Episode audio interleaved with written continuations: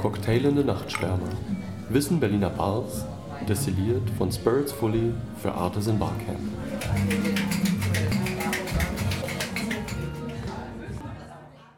Hey, hallo.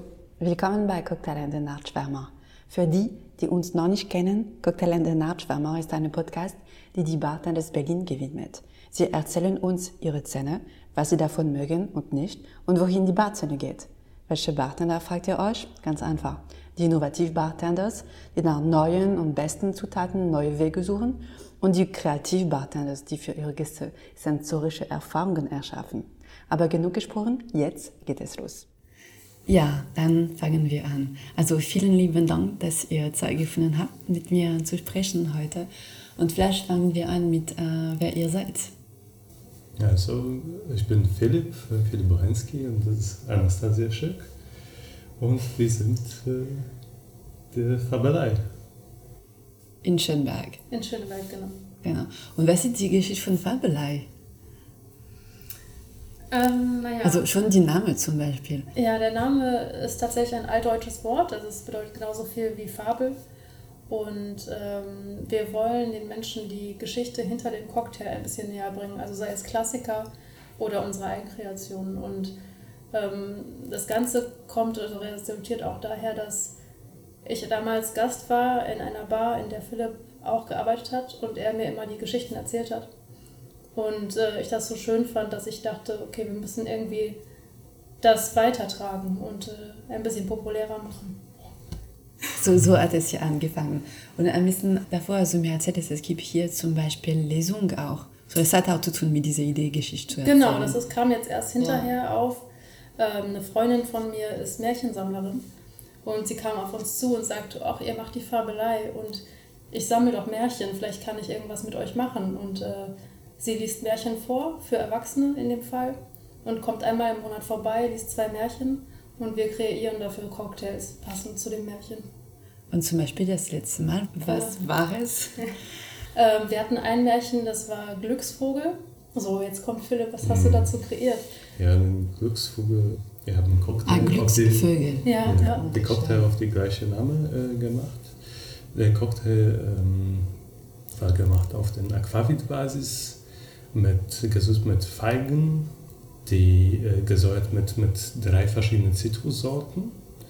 Und äh, danach gibt jetzt äh, im Alte Stil äh, durch den Milch, aber durch den Zickmilch. Das heißt, wir haben einen Milkpunch gemacht und dann den Ende von dem Cocktail verfeinert mit ein bisschen Tonkabohnen, Raspeln, den Aroma noch stärker zu, zu machen, zu geben. Genau, und die ganzen Geschmäcker des Cocktails spielen auch eine Rolle in dem Märchen. Also, okay, das war meine letzte, genau. das meine letzte, äh, nächste Frage gewesen. So, die Zutaten kommen wirklich aus diesem Märchen. Genau, Märchen. genau. Also wir erhalten oder wir sprechen mit dieser Märchensammlerin, das ist Peggy Weiss. Sie schlägt uns Märchen vor für den Abend und will also gucken, dass wir daraus einen Cocktail kreieren, der tatsächlich irgendwo auch ein Bestandteil des Märchens sein kann. Okay. Also zum Beispiel aufgrund der Herkunft oder aufgrund der Zutaten, die da drin sind, dass das irgendwie eine Rolle spielt. Ja. Und für die anderen Cocktail, wenn keine Märchen äh, gelesen wurden, sind sie auch aus Geschichte basiert oder? Ja, tatsächlich. Ändert die Geschichte jede Woche oder wie ist das? Also nee, wir haben jetzt eine, ähm, eine sagen wir mal, eine normale Cocktailkarte äh, entworfen für unser erstes ja, ähm, man weiß noch nicht genau, wie lange das geht, aber schauen wir mal, um uns vorzustellen. Also die ersten fünf Cocktails spielen schon eine große Rolle über uns und erzählen ein bisschen Geschichte über uns. Also sei es zum Beispiel eine Reise. Ähm, das ist der allererste Cocktail. Wir haben Wie heißt Reise, dieser Cocktail? Reise? Omio. Ja, Omio. Omio okay. genau. Und zwar steht Omio für ein, also One Morning in Oslo, also ein Morgen in Oslo. Und da haben wir uns tatsächlich inspirieren lassen durch die Reise nach auch Oslo und äh, haben die Geschmäcker dort, also die wir dort erlebt haben, in den Cocktail zusammengefasst. Und so auch die anderen vier Cocktails, die am Anfang der Menükarte auftauchen, die sind schon ziemlich mit uns verbunden. Und damit wollten wir uns erstmal vorstellen, das ist jetzt nichts, was aus, der, äh, aus dem Labor kommt, das ist ja. ne, so. Ja, das ist kein so große Konzept hinter diesen Cocktails. Was bedeutet entweder es wurde ganz in, in eine Stil vorbereitet, die sind mehr so entspannt, wo hinter sich haben so klassische Geschmacke, aber bei uns neu umgesetzt. Und, okay.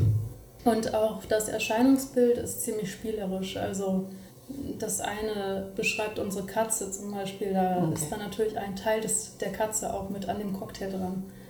Und, ah, ja, was meinst man darf du sich, Teil der Katze? Ja, man darf sich überraschen lassen. Man muss ja okay. nicht alles sofort verraten, aber okay. die Katze ist puschelig, also sie hat viel Fell und ähm, das zeigen wir mit dem Cocktail auch. Okay. Mhm. Das bin ich super neugierig. aber hier, du machst auch alle klassische Cocktails. Ich mache gerne klassische Cocktails. Das ist Basis meiner Wissen über den Cocktails. So, das ist mein äh, Anfangspunkt. Und davon äh, entweder ich gehe wirklich zurück in, in, Zeiten und ich versuche alte Cocktails zu rekreieren oder ich versuche durch den Verständnis von klassischen Cocktails äh, weiter neue zu entwickeln. Und wenn du sagst alte Cocktail, also liest du einfach alte Bücher alte über Cocktail Bücher, und dann genau, probierst du die? Alte, alte, okay. auch äh, Geschichten über den Cocktails. Das, hat, das war dann mein auch Anfang äh, in Cocktailwelt. Äh, ich habe ein paar klassische Cocktails kennengelernt und wie die entstanden. Jetzt kommt raus, dass vielleicht nicht äh, jede Geschichte hinter klassischen Cocktails äh, ist echte, äh, aber trotzdem, das gibt diese äh, ja, romantische Note okay. äh, zu, zu dieser ganzen Kraft. Und um diese Geschichten auch wieder aufleben zu lassen, versuchen wir das auch in unserem, sag mal, in unserem Barleben ein bisschen auszuspielen. Also wir haben dienstags immer unseren klassischen Dienstag. Da featuren wir immer eine alte Story, die vielleicht schon vergessen ist, um den Cocktail dann nochmal nach vorne zu bringen und den Leuten ja diese Geschichte dann wiederum ja, zu erzählen. Und davor hatten wir auch über die Idee von Nachhaltigkeit äh, gesprochen. Und wie spielt es äh, eine Rolle? Ähm, wir versuchen durch unsere Kreation zumindest als wenig als Gips und Wastage haben. Also jeder Zutaten so bearbeiten, dass wir kriegen alles raus davon. Von den Zitrussäften, was beim übrig von den Tag davor, wir versuchen einen Cordias zu machen.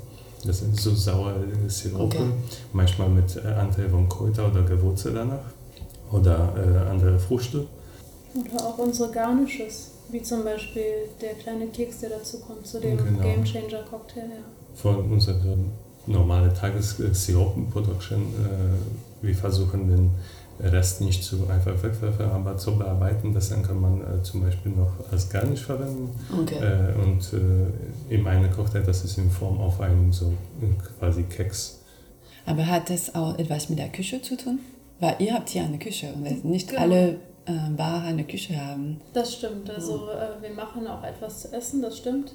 Also da muss man leider sagen, dass nicht alles, alles funktioniert mit Zero Waste. Äh, leider weil natürlich äh, manche Sachen schneller verderblich sind.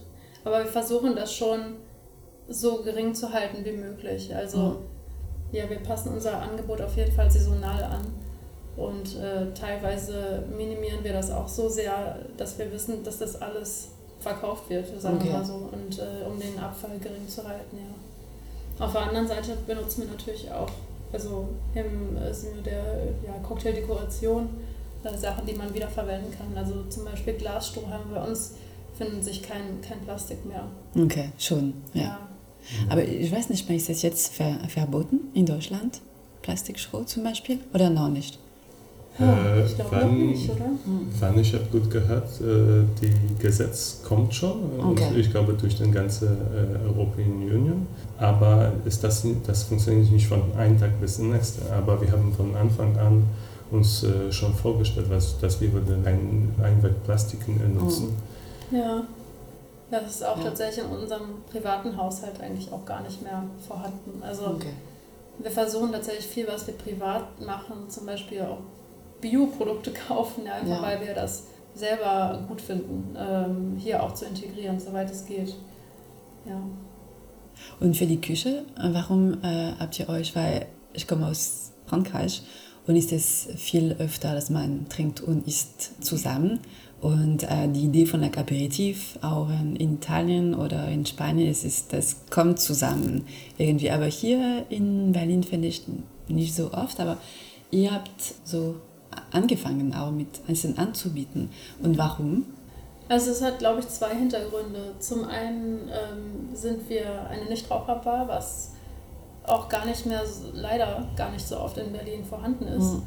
Das bedeutet auch, dass viele Bars gar kein Essen anbieten können. Also, ja, weil es genau, Raucher ist. Genau. Ja. Und zum anderen habe ich ja noch so einen kleinen Hintergrund in Italien. Also okay. mein Bruder wohnt in Italien und äh, wir sind auch ziemlich oft da gewesen und fanden diese Aperitivkultur einfach wunderbar. Also das ist einfach so schön, wenn man quasi nach Hause geht von der Arbeit und dann erstmal irgendwo einkehrt mit Freunden, sich auf ein Getränk trifft und einen kleinen Snack ähm, und den Abend so beginnt. Und das wollten wir so ein bisschen nach Berlin auch bringen, weil wir das hier total vermissen. Also ja, ich denke, dass... Wir würden gerne diese Aperitivkultur äh, hier ein bisschen mehr anspielen, dass äh, Leute Gedanken, dass es funktioniert überhaupt, mhm. weil keiner denkt so, die gehen erstmal gehen essen und danach überhaupt etwas vielleicht trinken.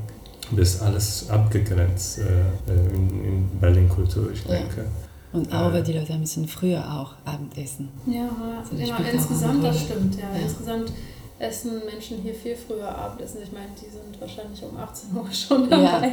Während in Frankreich und Italien, Spanien fängt das wahrscheinlich irgendwas zwischen 20 und 22 mhm. Uhr an. Aber ich muss sagen, also wir sind ja jetzt seit einem halben Jahr hier und äh, es gibt durchaus Leute, die das schön finden und auch so machen, auch hier. Aber natürlich muss man sie erstmal dazu bringen, also dass ja. es diese Möglichkeit gibt. Und dann kommen sie schon ganz gerne. Und ist das hier ein guter Ort, Schönberg, um das zu machen? Ähm, ja, Schöneberg ist insgesamt vom, vom Publikum sehr gemischt. Also ähm, wir haben junge und alte Leute, Familien, äh, Zugezogene natürlich. Und allgemein würde ich sagen, Schöneberg ist schon sehr offen, also was insgesamt Gastronomien angeht. Es gibt auch viele hier, vor allem im Golds, Akazien, Straßenkiez. Das ist, ähm, zieht sich ja bis hierhin und ähm, das Angebot ist auf jeden Fall ziemlich groß und ich habe auch das Gefühl, dass die Leute neugierig sind auf Neues. Ja. Selbst wenn es schon viel Bar in genau, diese selbst, Kids gibt. Genau, ja. selbst wenn es schon viele Bar oder mehrere Bars gibt. Also tatsächlich sind ja alle in einem Umkreis von, ich weiß nicht, eineinhalb Kilometern hier. Und es ist schon gut, weil jede Bar ist ja auch anders. Also das ist ja erstmal ein super großer Vorteil für jede Bar. Und jetzt sind wir natürlich hier und haben noch das Aperitivkonzept und auch Nichtraucherkonzept, was auch sehr gerne angenommen wird. Also ich denke insgesamt ist es ein spannender Kiez für, für Gastronomie auch und für uns. Außer, außer der typische Cocktailkultur bei im Schöneberg, das ist noch äh, stark geblieben bei Rauchen. Das ist. Äh, äh, meinst du, dass die Bar diese starke Kultur, Cocktailkultur haben, sind immer Raucherbar. Die sind so deshalb ist es anders das hier. Ist, das ist so gebunden ja. hier noch. Und das wir versuchen zu ein bisschen verändern, dass, äh, weil ich glaube, viele Gäste, welche gerne wieder vielleicht Cocktail trinken, die tun so nur wahrscheinlich im Sommer im Außenbereich. Mhm. Bei uns meinst du jetzt? Nee, meine ich allgemein im Schöneberg. Weil das nicht Raucher sind? Ja, genau. Ach so, okay, aber jetzt sind wir. ja, ja, aber jetzt ein äh, halbes Jahr und äh, die verändern das langsam. Ja, ach, ich würde das gar nicht so eingrenzen, aber ja, am Anfang tatsächlich kamen ein paar Fragen auf, muss man sagen. Also, weil hier sind, glaube ich, fünf, sechs Bars, Raucherbars, ja. Und dann kam natürlich auch das Publikum, was normalerweise in die Raucherbars kam, hier hin und meinte, ja, wo ist denn der Aschenbecher? Oh. Dann meinte ich, also es gibt hier keinen Aschenbecher, der steht vor der Tür. Du kannst natürlich gerne nach draußen ja. gehen. Und dann gab es natürlich erstmal auch so ein bisschen Naserümpfen und ja, äh, wie soll das denn funktionieren? Ihr seid eine Cocktailbar und ihr lasst nicht äh, zu, dass wir hier rauchen. Ne? Aber mittlerweile würde ich schon sagen, das hat sich schon gefestigt, dass Leute hier auch tatsächlich deswegen hier hinkommen. Und tatsächlich muss man auch noch sagen, dass wir sogar ein relativ strenges Konzept haben, weil wir sogar auf unserer Terrasse auf der einen Seite nicht mal Rauchen erlauben. Also das ist Okay, nur auf der weil einen Seite es erlaubt. diese zweite Terrasse und kann Genau. man auch draußen sitzen und nicht rauchen müssen. Genau, genau. Und Okay. es gibt tatsächlich auch äh, vehemente Nichtraucher, die das Mhm. dann bevorzugen, dann auf diese andere Seite zu gehen, wo es nur Nichtraucher sitzen. Okay. Und ähm, ja, ich denke, wir haben eigentlich äh, ein Konzept geschaffen, was natürlich auch für beide Seiten funktioniert, zumindest wenn es warm genug ist, um sich draußen hinzusetzen, Ja. dass ähm, alle Seiten glücklich sind. Wobei man auch sagen muss, durch die Nichtrauchergesetze mittlerweile in Deutschland viele Leute auch gewöhnt sind, einfach für eine Zigarette nach draußen zu gehen. Zu gehen sowieso. So wie im Mhm. Restaurant. Ja. Ja, und wenn man auch äh, viel Zeit äh, investiert in Geschmack, es ist immer ein bisschen merkwürdig, wenn man das nicht äh, einfach ähm, profitieren äh, davon, wenn man nur die Zigarette riechen kann und nicht mehr, also was im Drink ist, Ja, finde ich stimmt. manchmal.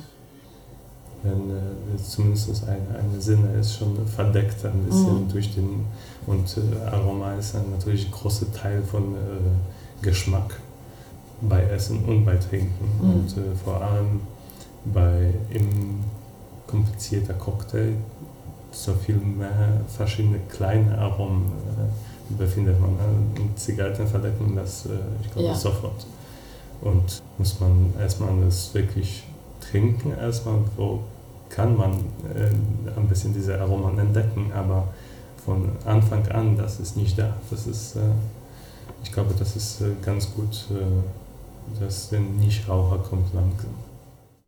Es ist leider vorbei für heute. Wir sind aber in zwei Wochen wieder da. Das heißt Oktober 29. Und wir werden endlich unter anderem über die Situation der Warzen in Berlin sprechen. Bis dann. Ein weiteres Kapitel von Spirits Fully und Artisan Barcamp. Bis bald.